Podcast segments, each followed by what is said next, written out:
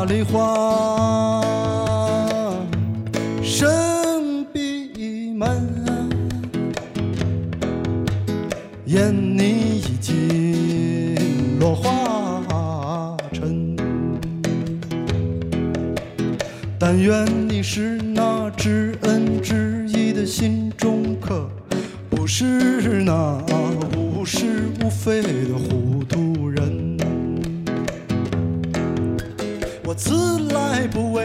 求功名啊，王先生你啊，切勿负我情。欢迎收听《地球硬化》，大家好，我是随喜。嗯，这期还是我一个人，但是这次我准备开一个新的尝试，当然还是跟电影有关，因为我最近看了一本很有意思的书，我把这本书称作为《如何装作和导演很熟》，然后这本书的名字叫《穿帮电影大师的秘密生活》，这是一个嗯特别另类的，它不是讲述那些导演的人生经历，而是讲述这导演的八卦，然后非常有意思，所以呃我的目的呢是希望通过我的呃讲述，然后可能让你们在聊天的时候有一个八卦的谈资，因为我觉得内容还是有意思，可能更加重要一些。那在开始之前，还是希望大家加地球硬化的企鹅群三七三六七七八九，呃，还有我本人的微博下划线随喜，因为我到后面的节目可能会有一些互动或者礼物来在微博上面进行。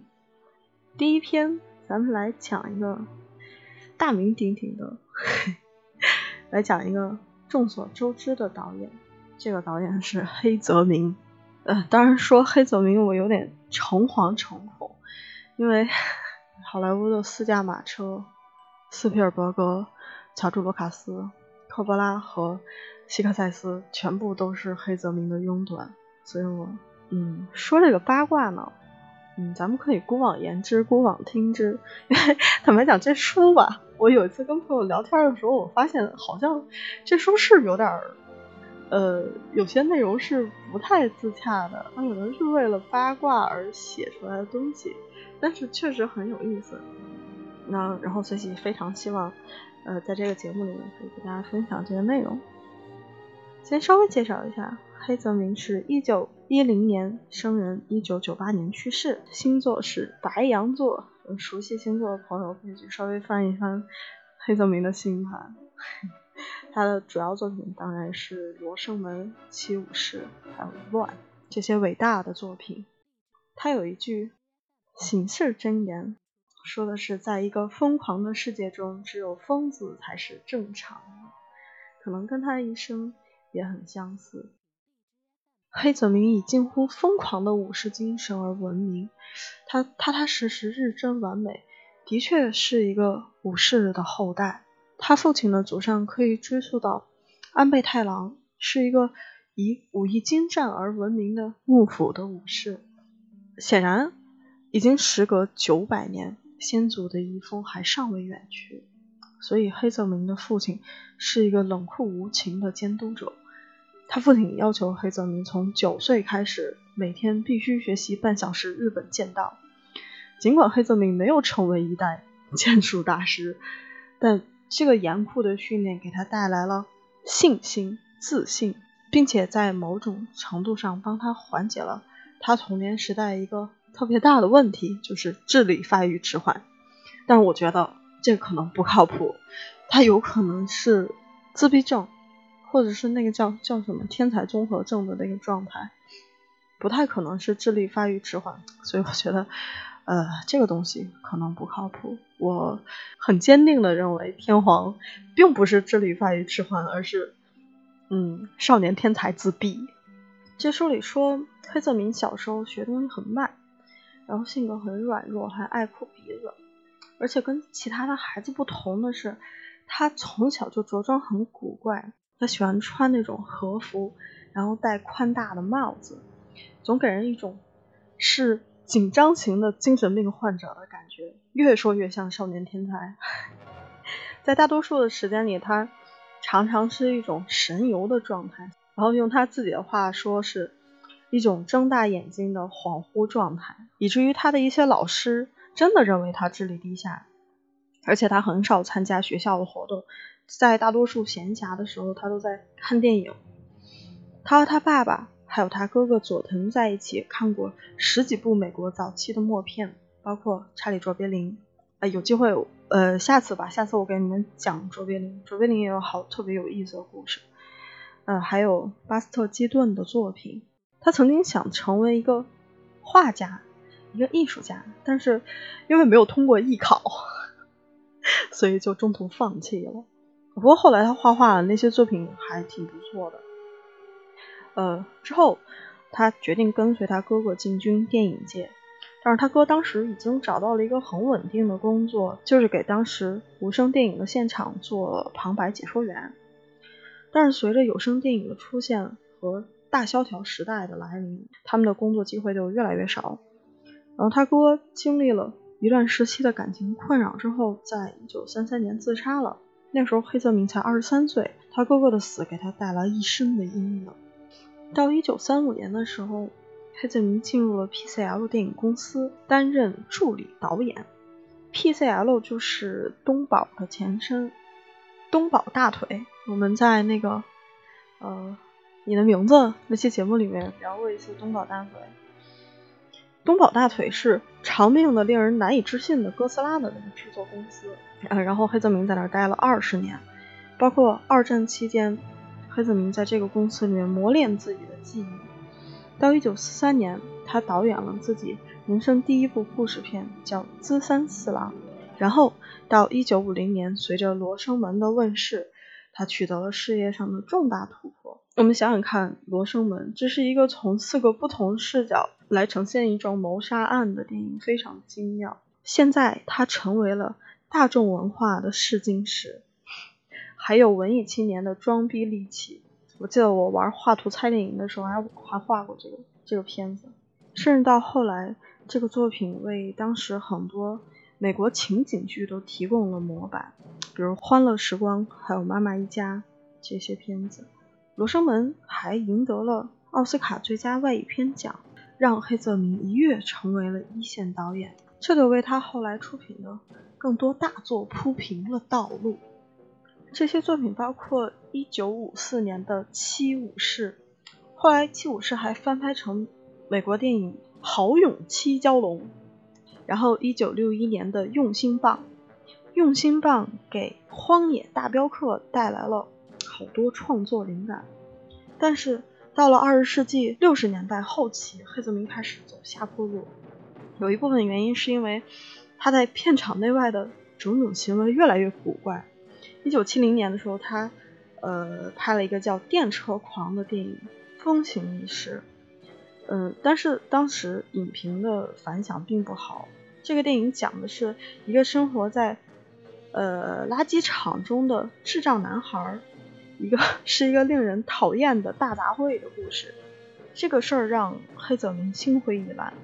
到一九七一年十二月的时候，他用一把剃刀猛砍自己的腰和喉咙，企图自杀。尽管后来他没死成，而且身体逐渐恢复了，但是他发现自己。几乎无法为他的电影去筹措到资金了。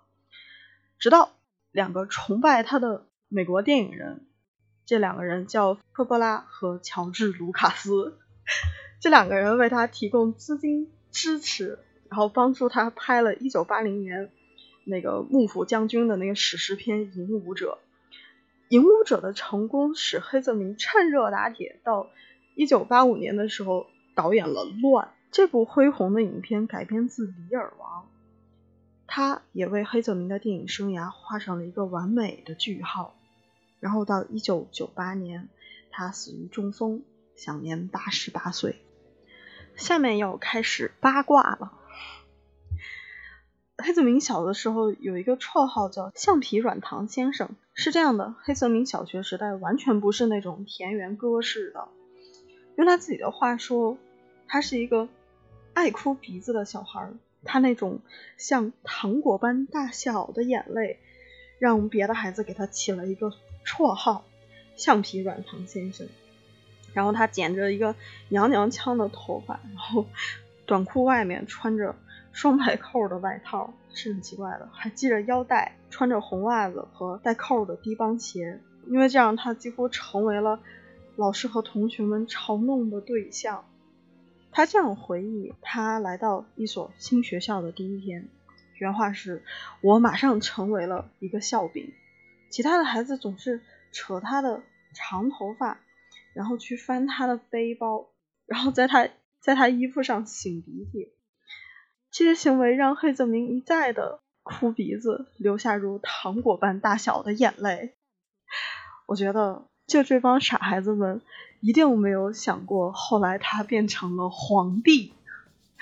呃，张艺谋曾经有过一次机会见黑泽明，但是他当时是一个老百姓，他原话说的是：“我是一个老百姓，我怎么能见皇帝呢？”于是他就怯了，就怂了。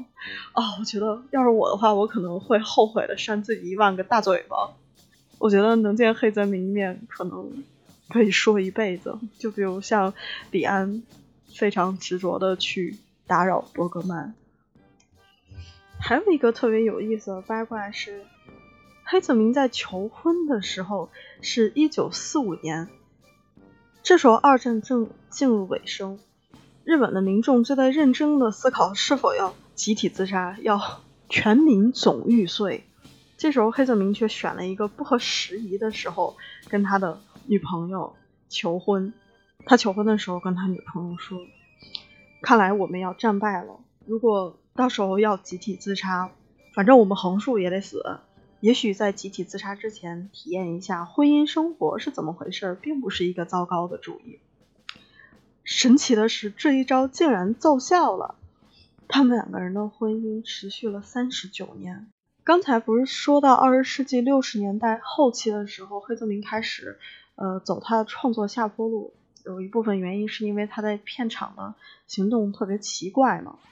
这个奇怪就是一九六八年的时候，癫狂的黑泽明毁了一个千载难逢的机会。当时二十世纪福克斯请他去导演二战史诗故事《虎虎虎》这个片子，后来黑泽明拒绝承认自己是导演。呃。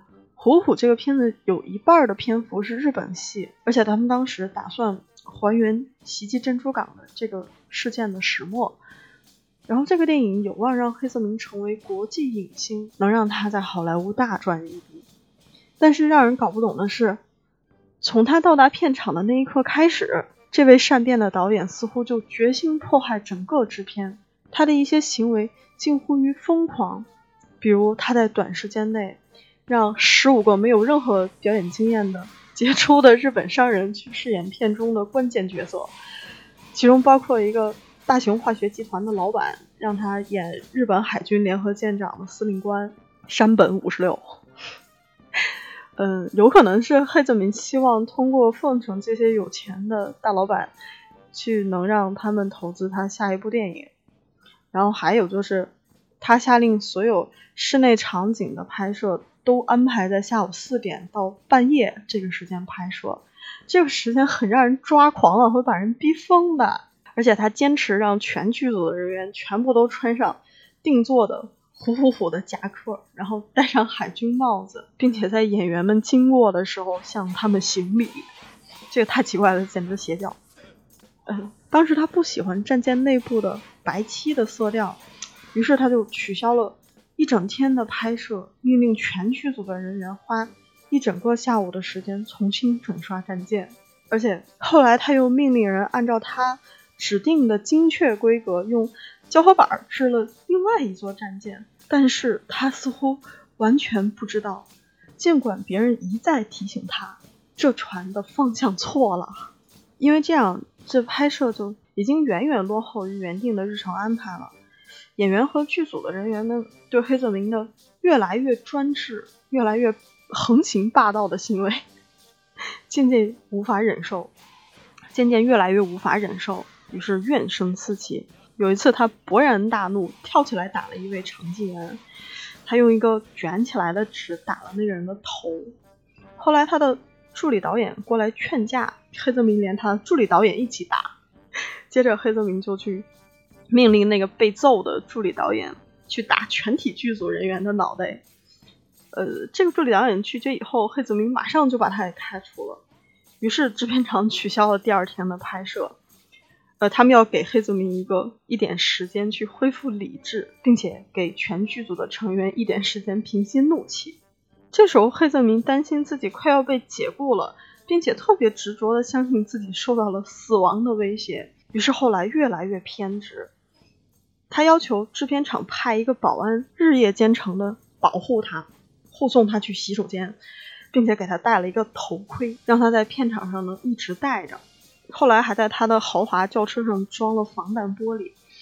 他坐在车上的时候，常常做一个伏蹲在地上的动作，为了躲避那些看不见的杀手。所以他一直相信有一个杀手在跟踪他。这个举动真的是怪异极了。然后二十世纪福克斯就特意请了一个脑科专家去，请了一个精神科医生去片场看黑泽明。后来他们给黑泽明注射了大量的镇定剂，但是，但是这些药物在抑制黑泽明毁灭欲的这一方面收效很小，并没有什么用。后来黑泽明在快到圣诞节前一天，在凌晨两点的时候，把他的制片协调员叫到他在京都的旅馆房间，跟他说要解雇全体那些不听话的剧组人员。这件事儿终于让电影公司的高管们忍无可忍，他们在第二天的时候就把黑泽明给解雇了，而且在圣诞前夕的报纸上发布新闻，说黑泽明因为疲劳过度自动请自动请辞。这个电影黑泽明总共拍了二十三天，但是后来能用的镜头只有八分钟，于是黑泽明在好莱坞的职业生涯也就这样结束了。当然不止上面说的那些疯狂的行为，还有很厉害的。呃，黑泽明是一个真正的电影先锋，但同时他也是日本肉类工业的福音。有一天他在拍《用心棒》的时候，他来片场的自助餐厅，他走向他的婚姻师，跟他说：“嗯，你不认为当剧中的人被剑杀死的时候，应该发出点声音吗？”嗯，他指的是在武士史诗片中那些杀戮的场景，应该有一些被剑杀死的声音。于是他的婚姻师立刻满足他的要求，他开始用那种从当地屠夫那儿买来猪肉和牛肉，然后用剑去刺向肉片，去弄出这种声音，然后把这些剩下的肉在休息的时候给他的工作人员们吃。但是，嗯，但是黑泽明认为。刀切肉的声音缺乏他想要的那种骨头断裂的凶悍的音质。最后，他的婚姻师把一整只鸡里面塞满了筷子，然后用剑去砍那只鸡，果然产生了一种全新的音响效果。时至今日，在武士片电影中仍然沿用这个办法，真是太厉害了。